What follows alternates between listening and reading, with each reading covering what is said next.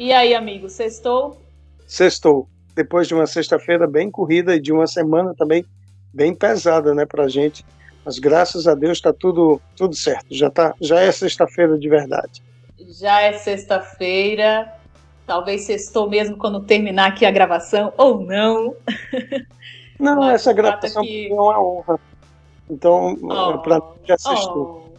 Oh. Fora que essa semana realmente foi bem puxada, né? A gente vai falar mais sobre isso na edição, mas com os cursos, o, o media training, as duas turmas, ufa, ufa.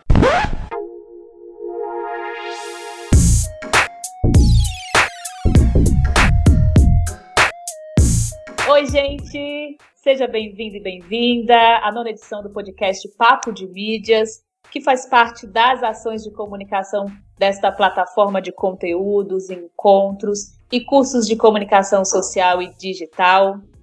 Para quem não me conhece, eu sou Érica Azusa, jornalista e fundadora da Papo de Mídias, aqui em Natal, Rio Grande do Norte. Neste episódio, o nosso foco será a atuação do serviço de assessoria de imprensa nesses tempos de pandemia do novo coronavírus. Para isso, eu tenho a alegria de receber, receber via internet, né, o meu amigo já de longa data, o jornalista e empresário Gustavo Farache, ele que é fundador da empresa G7 Comunicação em Natal e que vem sentindo na prática, né, todas essas mudanças exigidas pelos novos contextos impostos pela quarentena, os riscos da doença, as mudanças nas condutas das entrevistas e nas orientações para os clientes assessorados, né? E tudo isso a gente vai conversar aqui. Guga, seja bem-vindo ao podcast Papo de Mídias. Érica, eu que agradeço a oportunidade de estar participando desse podcast que hoje já está na nona edição. Para mim é uma honra ter você, que já é minha amiga de longa data, como você falou, e está participando, a gente trocando algumas ideias e passando também informações né, sobre esse trabalho que é tão importante, que é da assessoria de comunicação. Exato, exato. Inclusive, Guga já esteve conosco como painelista em um dos encontros da Papo de Mídias, é, no encontro que focou, né, debateu bastante o contexto da assessoria de imprensa. Guga já é meu amigo também de longa data, nós já trabalhamos juntos, né, Guga? Vamos falar mais sobre isso também. E para mim também é uma alegria muito grande te receber no projeto, no podcast, para trazer é, esse diálogo, essa conversa de um assunto tão importante, com tantas mudanças que já estão acontecendo, né? Sem dúvida. Bom, como serviço jornalístico, gente, a assessoria de comunicação tem função fundamental para a gestão do relacionamento entre o assessorado, né, seja a pessoa, seja a empresa, seja a marca e a imprensa. Guga, você já esteve com a gente nos encontros da Papo, né? Como eu comentei. É, você acredita que agora, né, nessa situação que estamos vivendo, marcada pela incerteza, pelo coronavírus, né, pela quarentena, Será que a gente já poderia refletir sobre uma nova assessoria, tipo uma assessoria pautada pelas mudanças trazidas por este novo momento? Sim, Érica, eu acredito que todo profissional, toda função, ela vai mudar um pouco depois da pandemia. Hoje a gente vê, por exemplo, na área da comunicação e na parte de assessoria de comunicação, a gente vê essas mudanças acontecendo. Um exemplo é que na televisão, o entrevistado, que era convidado para ir para o estúdio, ele está participando de casa via online, através de Skype ou de outra plataforma, né? E isso daí a gente já vê mudanças. Claro que com a pandemia, quando passar, não que a gente volte a ter uma vida mais ou menos parecida com o que tínhamos antes, mas eu acho que algumas mudanças, inclusive o uso do online, das mídias sociais. Eu acho que isso tudo vai ter um crescimento muito maior. Né? Então, vai ser utilizado muito mais. É isso que eu quis dizer. Então, eu acredito que tem essas mudanças, sim. Na prática da assessoria de comunicação, né, o assessor muitas vezes é aquela pessoa que orienta o seu cliente na hora que ele recebe um convite para uma entrevista jornalística, né? É, no seu caso, com os seus clientes, inclusive você assessora uma entidade muito importante na área da saúde aqui em Natal, né? Como que tem sido esse novo momento, essa nova fase? Olha, essa nova fase para assessoria de imprensa ou assessoria de comunicação, como muita gente também usa, ela está sendo muito intensificada, principalmente para aqueles assessorados que estão dentro da área de saúde, como no meu caso. Eu tenho a G7 Comunicação, que é uma empresa de consultoria e assessoria de comunicação, tem outros clientes também de saúde, mas eu trabalho como assessor de comunicação do Conselho Regional de Medicina, aqui do Rio Grande do Norte. E a gente tem uma está tendo uma demanda muito grande, porque o conselho é aquele que cuida do profissional médico, da classe médica. Através do conselho é que acontecem as fiscalizações né, nos hospitais para que a população seja bem atendida e que o médico tenha um trabalho dentro de, da normalidade. Então, com a pandemia, o que é que acontece? Até para vocês entenderem, é, o conselho ele tem uma demanda muito maior porque ele tem que fiscalizar na falta e receber denúncias né, sobre a falta de EPIs, que é, são os equipamentos que ajudam para o médico não se infeccionar, os equipamentos de proteção individual, EPI. E aí, o, além disso, tem a demanda do medicamento, se usa a cloroquina ou, ou se não usa. Então, o conselho, ele cuida da parte do médico. Tudo que acontece com o médico, o conselho responde. Então, imagine aí, numa pandemia, né, essa questão toda e o presidente, os conselheiros, a comissão técnica é, de enfrentamento à Covid-19 do Conselho, ela está sobrecarregada porque é o Estado todo que recebe denúncia, enfim. E aí a assessoria tem que dar todo esse suporte, porque vem demanda de todos os lugares. Para você ter ideia, há pouco tempo o Conselho fez uma recomendação para os médicos sobre o uso de medicamentos. Então, isso daí, quando é, é, que a imprensa fica sabendo dessas recomendações, ela quer questionamento. E como uma instituição como o Conselho, ela tem que atender a imprensa, né, em, em todas as perguntas, e aí eu tenho que me virar para atender todos e, e, da melhor forma possível, porque uma, uma obrigação do assessor de comunicação é servir bem a imprensa para que esse relacionamento com a marca, no caso com o conselho, ela seja vista como um, um bom relacionamento de imprensa, quando a imprensa demanda uma pergunta, uma gravação, um vídeo, eu sempre falo com o meu presidente ou outro conselheiro que possa vir a, a dar entrevista para atender essa demanda. E tem crescido bastante. Ainda mais agora, né, em tempos de quarentena, é, em que muitas vezes a fonte ela não consegue estar no local para a entrevista, né? Como que tem acontecido esse processo? Eu imagino que é, a sua demanda hoje de solicitação por entrevistas é muito maior. Né, do que antes da pandemia. E essas entrevistas envolvem também o uso dessas tecnologias. E aí muitas vezes o assessor, a assessoria de comunicação também tem esse essa função, né, de deixar o cliente assessorado preparado para lidar com essas novas demandas, de ter que conceder uma entrevista através de, de, de plataformas digitais, através de uma live, por exemplo. Exatamente.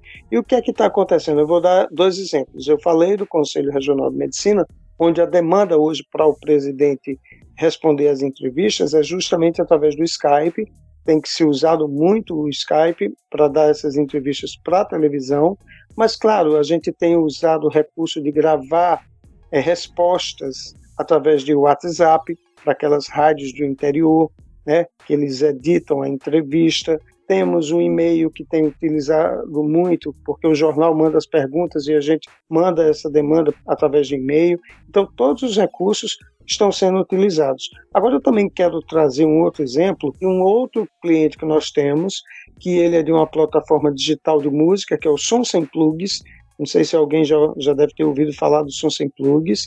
E aí, Conheço. ali a Pois é, a demanda do som sem plugs foi bem interessante, porque a assessoria ela passou a trabalhar num outro formato Por quê? Porque eles se reinventaram é, dentro do que estava programado do projeto para esse ano, que para vocês entenderem, os Sons Sem Plugs, eles gravam vídeos, videoclipe, né, para jogar na internet de cantores locais e também de músicos. Então, o que é que acontece? Tem, tem um trabalho fantástico, né, de dar ah. visibilidade a tantas pessoas talentosas aqui do nosso estado, inclusive. Exatamente. E aí o que é que acontece? Eles não têm como gravar clipes, né? Eles têm como é, fazer algum trabalho home office dos artistas para poder jogar na plataforma. E aí o que é que aconteceu? Eles mudaram todo o edital do São Sem Plugs para fazer um, um edital para convocar, para fazer um, uma convocação de artistas para ganhar cachês, né, através de uma seleção. Então, o que é que, que aconteceu? Ficou muito bacana para a assessoria de comunicação trabalhar essa novidade, porque eles fizeram uma ação diferenciada no momento que os artistas hoje estão precisando de cachês, né? Que estão todos e que certamente está gerando engajamento aí, né? Exatamente. E aí, é, nisso, o que é que eu quero chamar? Saindo um pouquinho do foco da saúde, que é da pandemia, a questão da assessoria, trabalhar com um assessorado que ele crie oportunidades de criar pautas diferentes. Isso é que é bacana. Quando você é um assessor que tem um assessorado que ele lhe dá elementos para que você trabalhe essa divulgação, porque o mercado, a imprensa em si, ela quer novidades. E quando você apresenta algo novo, isso é muito mais fácil da gente criar pautas e conseguir espaço espontâneo, que é o papel da assessoria de comunicação. É um grande desafio, né, Guga? Porque hoje a cobertura jornalística, ela ela está pautada principalmente pelos problemas né, da saúde, enfim, pela Isso. pandemia do novo coronavírus, mas as demais editorias também seguem com coberturas, né? Exato, e principalmente a questão da editoria de cultura a gente vive um momento no país onde a cultura ela tá é, ela mingou muito, né? Ela diminuiu, ela murchou por problemas que a gente não vai entrar agora no mérito, mas a gente sabe que a cultura vem sofrendo uma, uma crise muito grande e ela está sendo colocada de lado.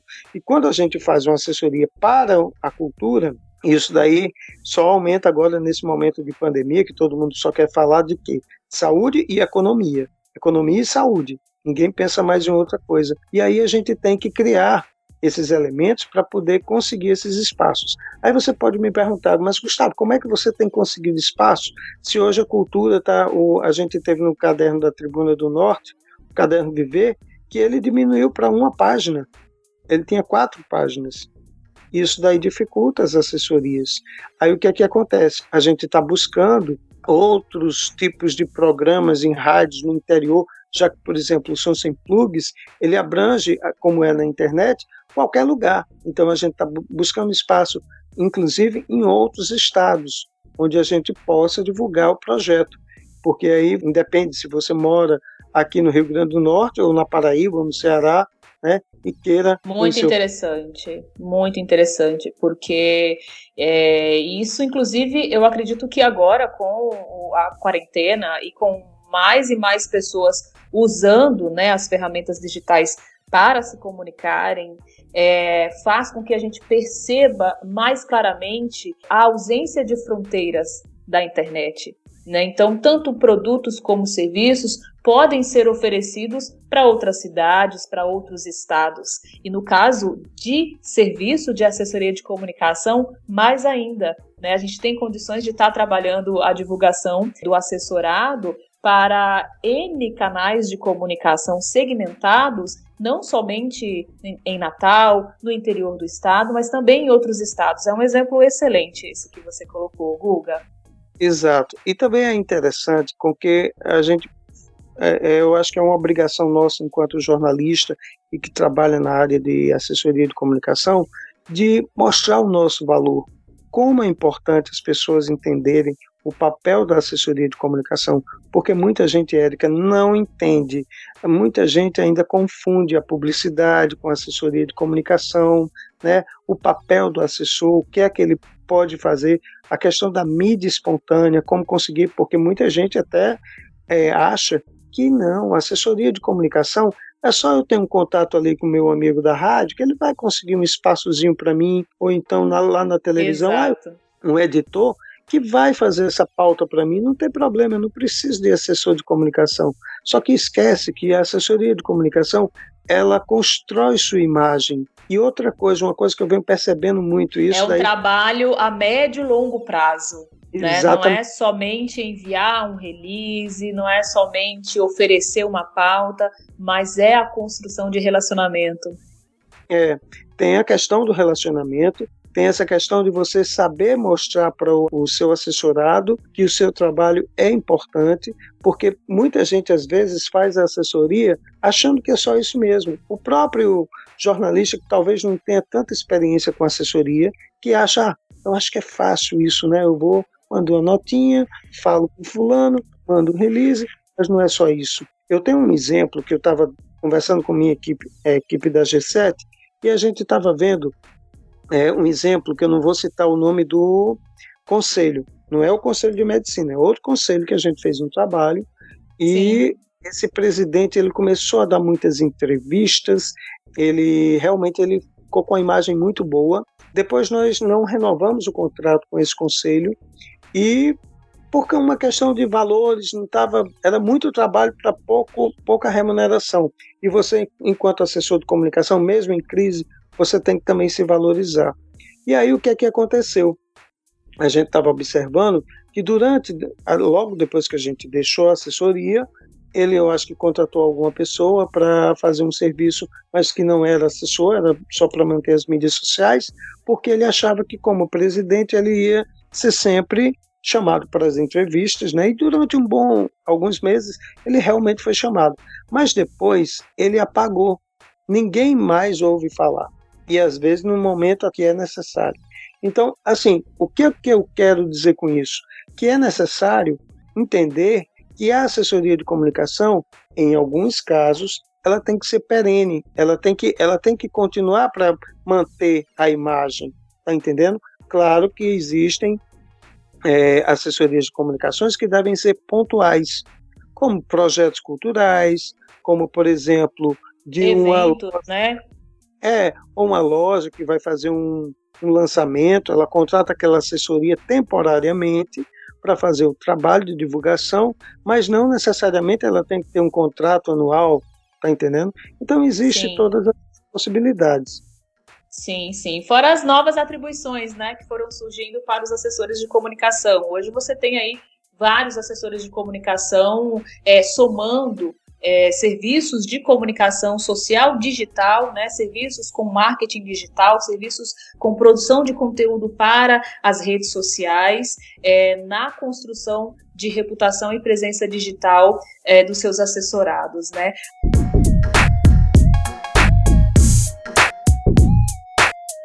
Agora, Guga, um detalhe importante que eu vejo, e isso tem muito a ver também com o seu repertório, né, é que antes de você focar 100% aí nos trabalhos com assessoria de comunicação, você trabalhou por muitos anos é, em empresas jornalísticas, né, é, jornal impresso, você trabalhou também em televisão. Conta um pouquinho pra gente aí dessa fase. E como que essa experiência te ajuda hoje como assessor de comunicação? Tá bom, eu só conto se você deixar eu contar que eu lembro de você ainda antes de ser jornalista, pode ser? Pode.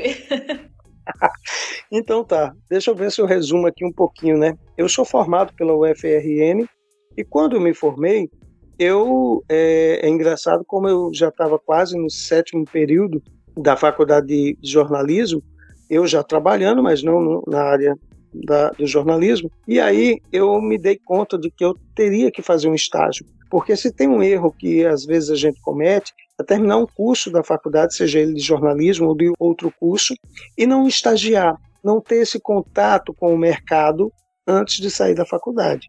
Isso é fundamental. E aí foi quando eu já vi que estava perdendo tempo, e minha esposa, é hoje minha esposa, mas na época era namorada, ela chamou a atenção isso para mim. Olha, você tem que estagiar na sua área. E lá eu Começar fui... a colocar em prática, né? Isso. Eu fui procurar o Diário de Natal na época, o meu professor Albimar Furtado, ele falou, Gustavo, gosto muito de você, mas eu não tenho nenhuma vaga, e aí me jogou na para falar com o Osaí Vasconcelos na Tribuna do Norte, que foi quando eu comecei a estagiar lá na tribuna. Então, eu da tribuna eu passei por vários veículos. Engraçado que eu sempre tinha dois empregos. Eu era da tribuna, mas eu fazia um trabalho numa revista. Eu sempre queria o foco na televisão, porque eu tinha feito TV universitária, a TV Potengi, que é hoje a Band TV. Trabalhei com o Alan Severiano, que hoje está na Globo. Nós fomos estagiários da TV universitária durante muito tempo, inclusive os primeiros estagiários remunerados na época uhum, na TV universitária. É, o Alan que hoje está na Globo e já foi correspondente de lá em Nova York e tal e, e é uma pessoa Sim. que eu admiro e gosto muito porque é um cara que sempre sempre foi muito bom e ele sempre buscou o que ele queria era determinado a ir para São Paulo Rio de Janeiro e consegui eu, eu ter o chapéu para ele. Mas aí o que, que acontece? Eu passei por, por esses veículos, passei na tribuna, fui. Aí foi quando eu, eu queria ir para a TV Cabugi e o Osaí Vasconcelos me disse uma coisa muito importante que eu acho que é vale o recado. Isso para a época, hoje eu já não sei se vale, mas ele disse assim, é. assim: Gustavo, antes de você fazer televisão, você tem que trabalhar no jornal impresso. E depois de muitos anos, eu vi o quanto o jornal impresso me deu uma base muito grande. Fez a diferença, né? Grande Osaí. Aliás, mandar um abraço aqui para o Osaí. Maravilhoso. Eu trabalhei com ele em duas campanhas políticas. Aprendi demais com o Osaí. É um padrinho que me deu muita força. Então, aí eu, só para resumir, para não se, me prolongar muito, o que é que aconteceu? Ah, quando eu vou para o jornal, que eu estou na tribuna, eu vou na TV Cabugi, e peço para fazer um estágio lá, não remunerado. Passo um tempo lá, aí quando eu vejo uma onda de demissões, que já tinha na época, isso em 98, eu acho, teve umas Sim. demissões lá, eu saí, eu disse, não, tá ótimo, já, já vi o que tinha e tal. Só que no ano seguinte me chamaram para trabalhar na TV, na pauta, e eu passei 13 anos na Inter TV Cabugi, que fui da pauta até editor-chefe do Bom Dia, né? onde uhum. dentro desse percurso você foi trabalhar lá, né? Na, surgiu ah, uma vaga. Realmente a gente a gente se conheceu, né? Principalmente. Isso, conheceu Trabalhamos lá na. Já era e... InterTV, é, InterTV Cabo é, já era InterTV. É, isso eu acho que foi já depois de 2005, porque quando houve 2005 a venda da TV Cabugi para ser InterTV. E aí eu lembro que você foi, trabalhou lá. Eu era editor-chefe do Bom Dia, eu coloquei você para apresentar o Bom Dia. Foi 2010. Você... Isso. Agora deixa eu abrir um parênteses. Eu conheço Érica Azusa antes dela me conhecer, porque ela é foi. É verdade. É, ela foi apresentadora do Cabo de Verão. Era um programa Eita, que. Os mais jovens que acompanham esse podcast não vão lembrar. Não vão lembrar. E o pior é que eu acho que não tem nem pesquisa no Google. Mas o Cabo de Verão era um programa, um programinha que tinha é, é no verão. No, no verão, né? Uma moça bonita para apresentar nas praias e tal. E Érica Azusa, eu lembro muito bem, fazia parte desse do Cabo de Verão. E depois, Érica Azusa nem eu acho que sonhava em fazer jornalismo, não sei se houve alguma. Não, não, não. Eu já, eu já, eu estava no primeiro ano. Eu tinha acabado de ser aprovada ah, no é? vestibular. É, eu estava ah, no então... primeiro ano de jornalismo. Isso. Engraçado, eu já via em Érica uma profissional no jornalismo competente. É incrível isso. Mas é, eu não estou aqui bajulando e eu tenho anos de amizade com Érica, nem vale mais.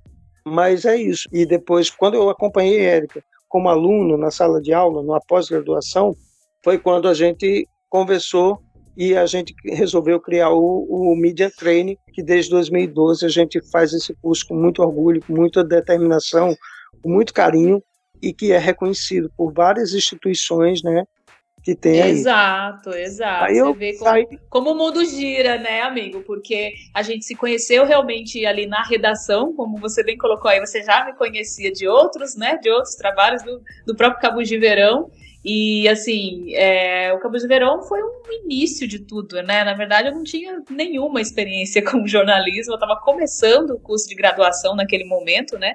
Isso foi o que? Ano, ano 2000, ano 2000, ó, como faz tempo.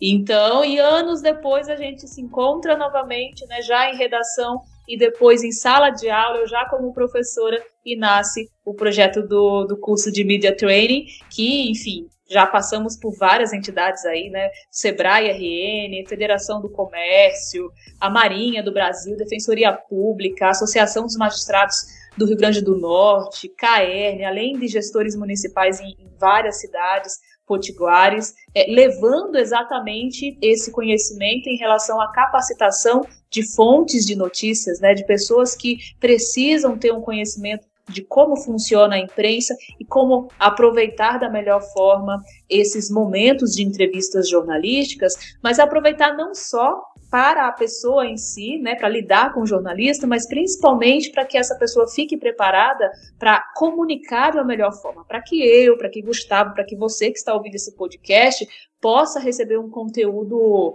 mais eficiente, né, uma informação mais eficaz. Isso, sem dúvida. E hoje, quanto mais, é, hoje está mais ainda importante você saber lidar. Você precisa de um media training, né?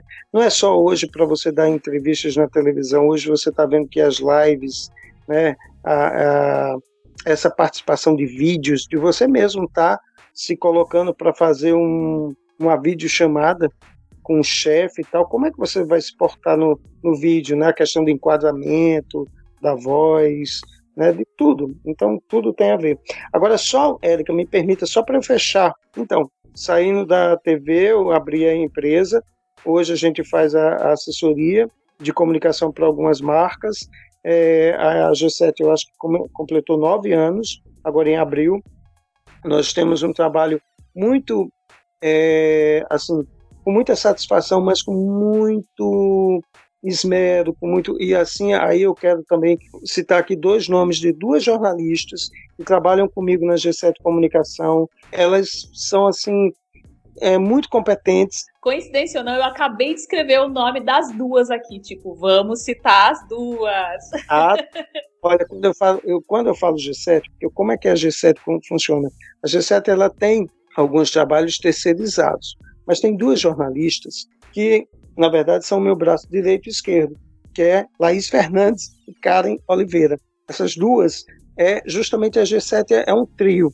Somos nós três, na verdade, que, que conduzimos a empresa. E, e quem sabe, quem conhece o serviço da G7, ela sabe que tem essas três mãos ali pegadas e, e fazendo esse trabalho. Então exato, é isso. Exato, exato. Eu quero também mandar meu beijo aqui para a Laís e para Karen, são duas pessoas maravilhosas. Inclusive, elas foram minhas alunas a long time ago.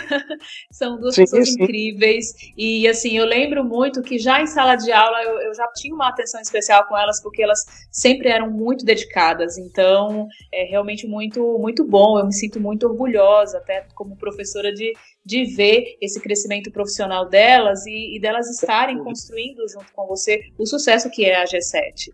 Ah, obrigado, obrigado. É feito com muito esmero, com muita, com muita dedicação e comprometimento.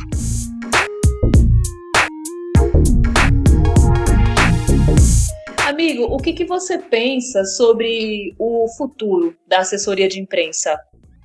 Então, é uma pergunta e já estava difícil de responder essa pergunta antes da pandemia. Exato. E agora, então, mas vamos ser otimistas. Eu acho que a comunicação ela não tem como acabar. Ela tem como criar novas formas. Você está vendo que de uma hora para outra a gente começou a usar lives que nem se usava tanto, né? Exatamente. É, outra a gente está tá ressurgindo e a comunicação ela tem essa questão da, dessa necessidade. A gente não vive sem se comunicar.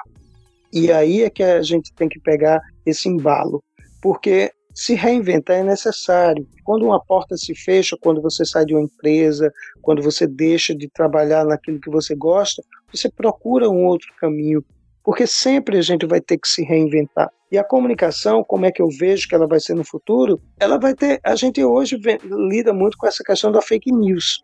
E hoje, eu acho que até a fake news ajudou o jornalismo sério a se mostrar, a ser visto. Porque hoje, quando você vê uma notícia que você duvida dela, é falsa, você vai atrás de um veículo de respeito, que é a única forma que você tem de saber se é falso ou verdadeiro.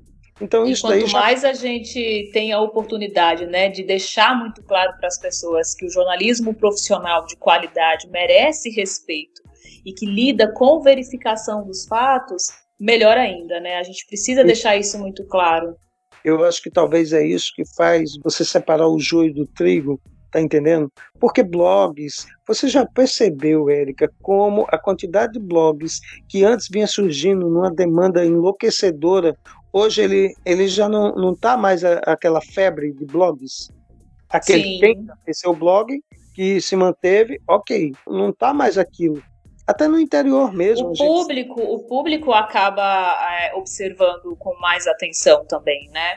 Então, é. quando você tem uma produção de conteúdo ali extremamente errada, equivocada, o que gera desinformação, muitas vezes as pessoas que estão consumindo aquela informação, que percebem essa, esse erro, né, seja ele é, proposital ou não, é, começam a também tomar atitudes para que essa informação não chegue a mais pessoas. Exatamente.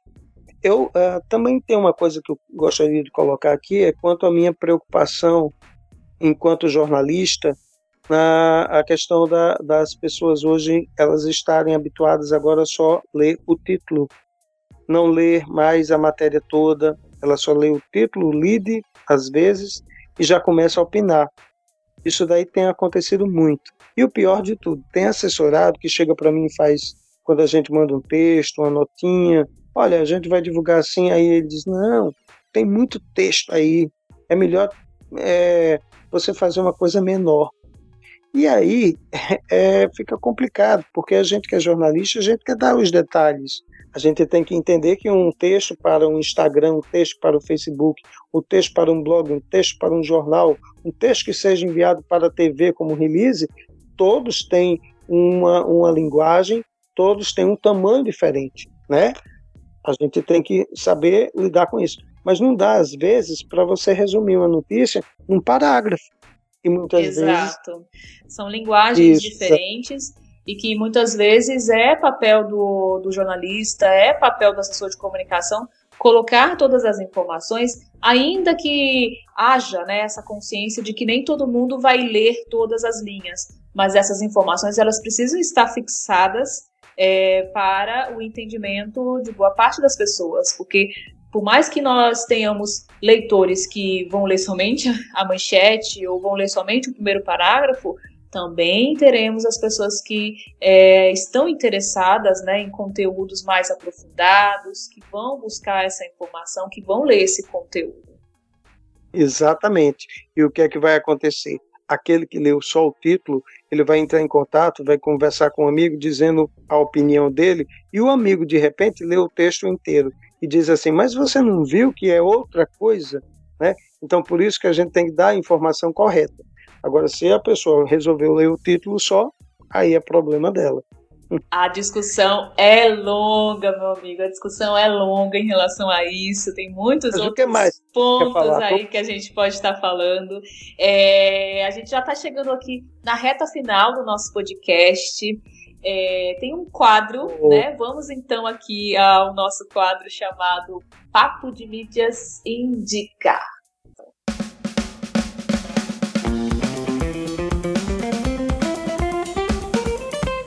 Vamos então para nosso para nossa hashtag Papo de Mídias Indica desta nona edição.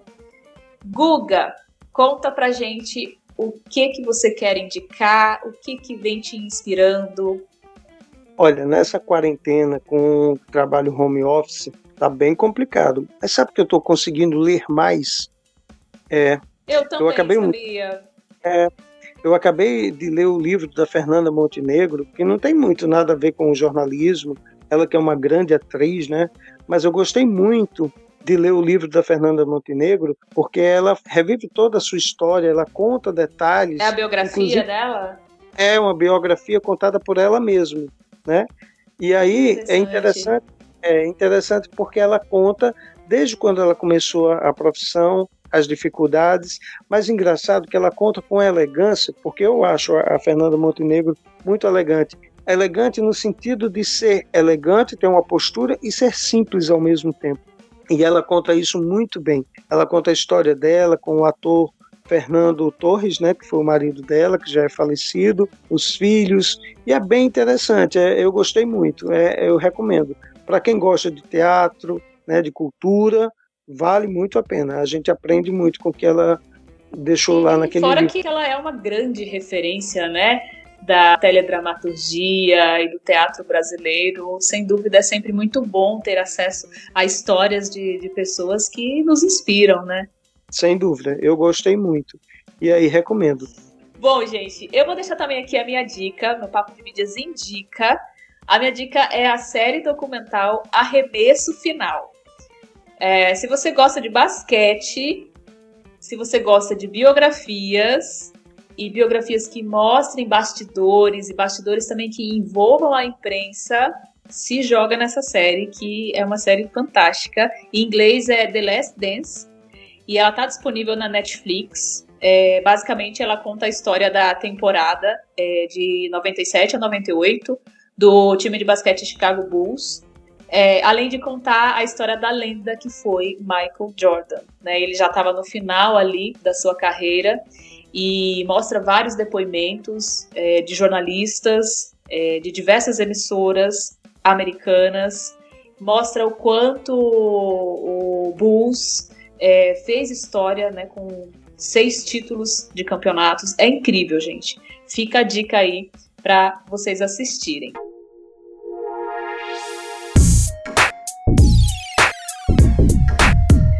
Guga, muito obrigada pela sua participação aqui no podcast. Foi incrível. Eu que quero agradecer o convite, agradecer a você, a Papo de Mídias, e agradecer também a quem está nos ouvindo, né, para entender um pouquinho melhor dessa nossa profissão e as nossas informações, tudo, todo o aprendizado um pouquinho que a gente tem, porque eu acho que a gente tem é que compartilhar e cada dia a gente está aprendendo mais. A gente tem que ter essa humildade de aprender, né?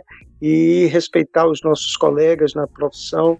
É essa mensagem que eu deixo e agradeço demais a você. É sempre bom ter você aqui por perto e a gente se encontra, né? Fazendo os cursos aí de Media Training e que essa pandemia passe logo para a gente se abraçar e se encontrar, que esse calor humano é o que faz sentido da nossa vida. Sem dúvida, sem dúvida. A Guga comentou aí, nós vamos estar em curso, né? Agora, com esse período de pandemia, os cursos da Papo de Mídias, o projeto do treinamento de mídia entre a Papo e a G7 Comunicação continua, só que com aulas remotas, né? Inclusive, nós vamos estar aí com um curso novo, com turma nova do Media Training 360 no mês de julho. Então, se você tem interesse, fica ligado no Instagram, arroba Papo de Mídias, que todo o lançamento vai ser feito por lá, abertura de inscrição e tudo mais. Guga, valeu e até a próxima. Bom, e se você curtiu o nosso bate-papo, compartilha com a gente lá no Instagram, arroba Papo de Mídias. E se tiver alguma pergunta, alguma sugestão, escreve para a gente no endereço papodemídias.gmail.com. Este podcast é produzido pela Papo de Mídias, captação e edição de áudio de Emanuel Santos, da Play Áudio. E a gente fica por aqui. Se você curtiu esse podcast, manda para a sua rede de amigos e até a próxima edição.